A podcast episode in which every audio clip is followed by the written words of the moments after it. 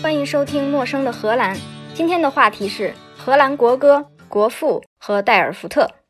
荷兰的国歌被认为是全球最古老的国歌，在16世纪，也就是一五几几年写成的。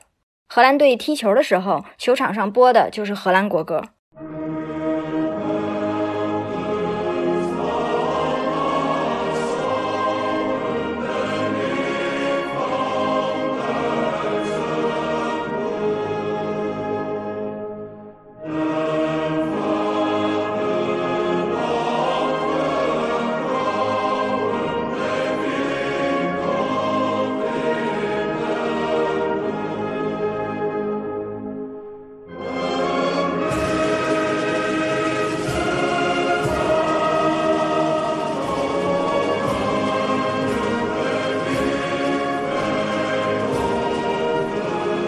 虽然不知道唱的是啥，但是看起来球员们唱的都很认真。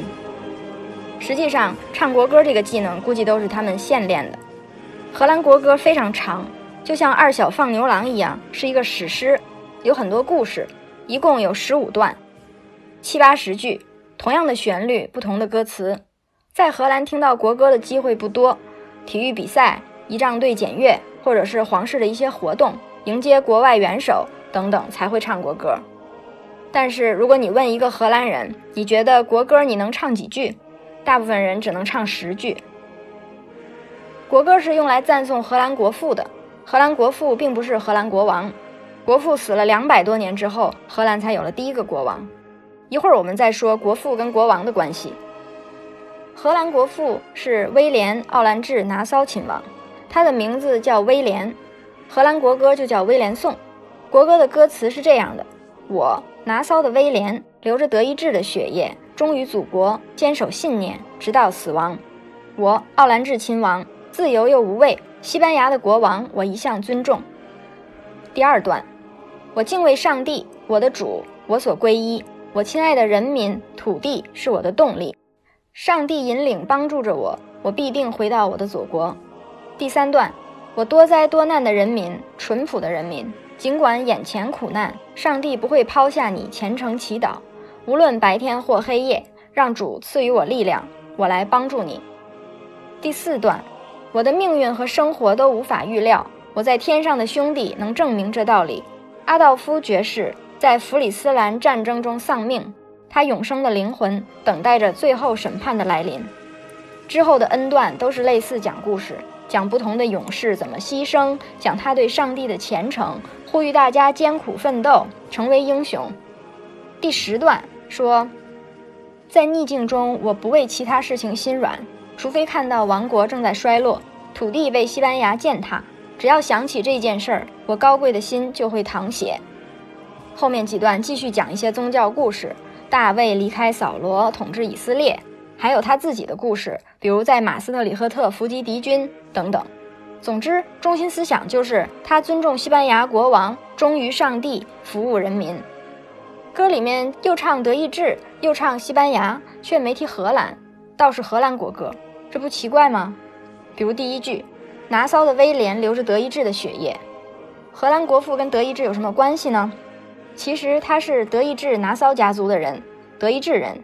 是小的时候来到荷兰，当时荷兰是西班牙统治之下的。西班牙国王给威廉和一个特别有势力的尼德兰伯爵的女儿赐婚，结婚之后他就得到了荷兰好几处领地。威廉既在荷兰长大，又得了很多荷兰的领地，他自己也觉得自己是荷兰人，后来就领导了尼德兰独立革命。但是他实际是德意志人。歌词里又唱到，西班牙的国王他一向尊重。土地被西班牙践踏，这是怎么回事呢？当时十六世纪，荷兰是在西班牙国王统治之下的。十六世纪的欧洲经历了两任西班牙国王，一个是查理五世，查理五世死之后，把王位交给了费利二世。这两个国王的政策非常不同。查理五世小时候是在比利时长大的，当时比利时跟荷兰是一个国家，叫尼德兰，尼德兰就是低地的意思。北海低地说的就是这片地方。西班牙国王查理五世就是在北海低地长大的，他对尼德兰人的想法、做事的风格非常了解，他的政治统治方法人民也很能接受，一切相安无事。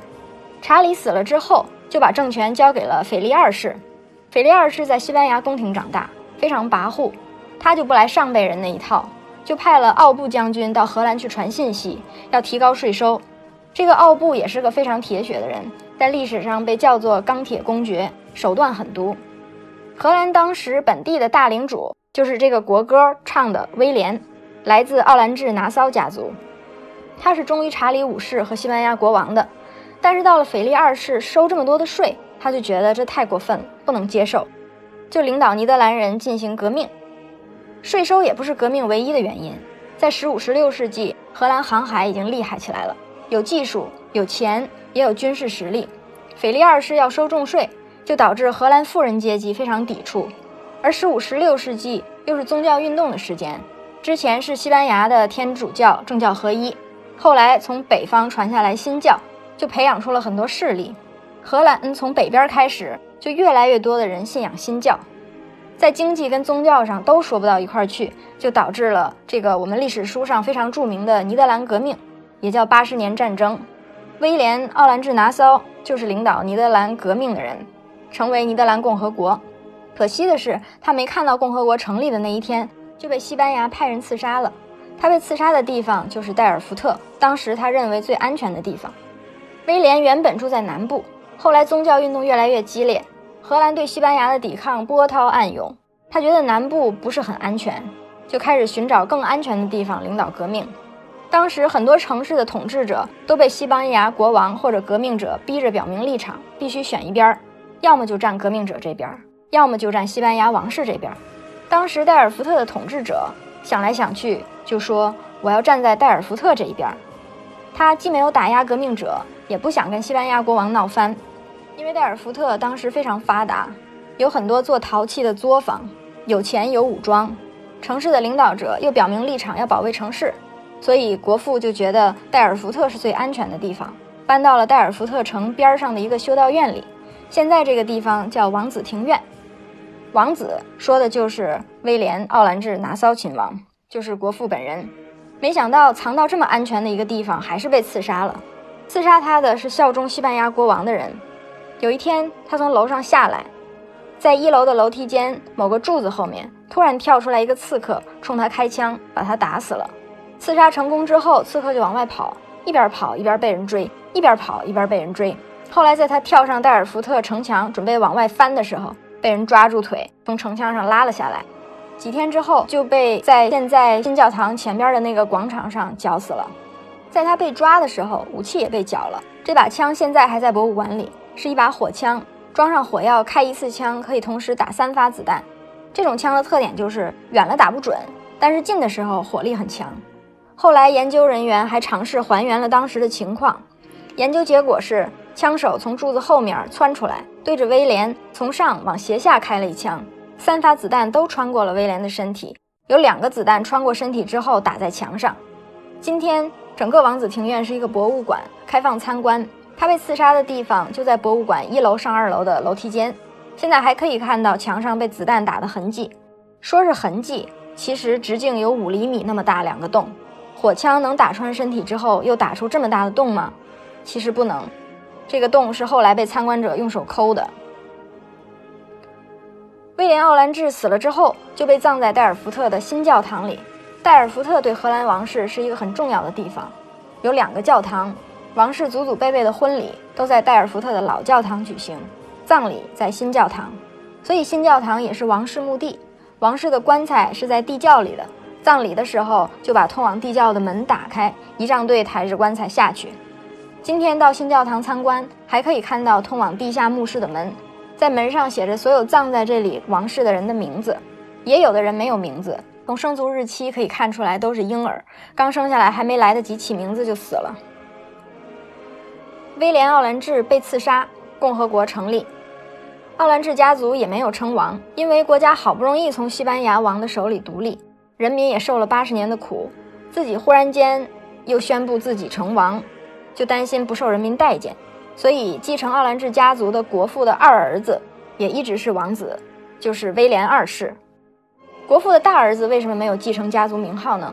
因为在大儿子很小的时候就被送到西班牙的宫廷当人质，威廉一世被刺杀的时候，他的大儿子三十来岁，照理说应该是可以继承亲王的，但是因为他从西班牙宫廷长大，尼德兰人就担心他是西班牙宫廷的间谍，会策反尼德兰统治阶级，就不让他继承亲王，也不准他进入尼德兰的土地，直到他临死之前才得到许可，认可他是王室成员，允许他回到荷兰。威廉·奥兰治拿骚家族家谱是这样的：威廉一世就是国父本人。威廉二世，国父的二儿子，之后是威廉三世。威廉三世没有儿子，把王位给了侄子。因为侄子当时已经成年，有了自己的名字，所以不叫威廉四世，是用了自己的名字。威廉四世是这个侄子的下一代，后面是威廉五世。这中间就过了两百年，也发生了很多事儿。荷兰共和国被法国占领，后来拿破仑在滑铁卢失败之后。维也纳会议确定荷兰由奥兰治家族统治，可以建立荷兰王国，就是现在的荷兰王国。国父之后两百年，到一八一三年，荷兰终于有了自己的国王。纪年也重新开始，威廉一世、二世、三世，然后又经过三个女王，就到了现在的国王威廉亚历山大。威廉奥兰治拿骚虽然没有看到革命胜利。人们还是认为他是国父。奥兰治翻译成英文就是橙色，足球队儿叫橙色军团，国家叫橙色王国。荷兰人对橙色的痴迷有多痴迷呢？胡萝卜就是荷兰人把它改成橙色的，之前的胡萝卜是黄的或者白的。共和国建立之后，荷兰渐入佳境，17世纪进入了黄金时代，靠着优秀的船员和制图师，很长一段时间支配世界世界贸易，比如纽约。叫 New York，新约克，虽然一看是英国殖民地，但其实最早是荷兰殖民地，叫 New Amsterdam。再比如新西兰，是17世纪荷兰冒险家 Abel Tasman 发现的，就以荷兰南部的西兰省命名，叫新西兰。荷兰的东印度公司也垄断亚洲贸易长达两百年，这个公司是17世纪最大的商业企业。商业发达的时代，科技和文化艺术都捎带脚，不会落后。比如 Hugo de Groot，他就是国际法和海洋法的鼻祖。公海怎么画，就是他提出的。到底我们应该有七段线还是九段线，也不知道他当时说清楚了没有。列文虎克手工自制了显微镜，用他的显微镜，他研究到了肌纤维、细菌，还有精液。另外还有画家维梅尔，这三个都是代尔福特人。在新教堂的地上也可以看到他们的墓碑，可见代尔福特虽然没有华丽的王宫，却是商业发达、有钱人聚集的地方。那当时一般有钱人的生活是什么样呢？画上画得清楚。我们下一回就讲十六世纪荷兰小康生活是什么样的。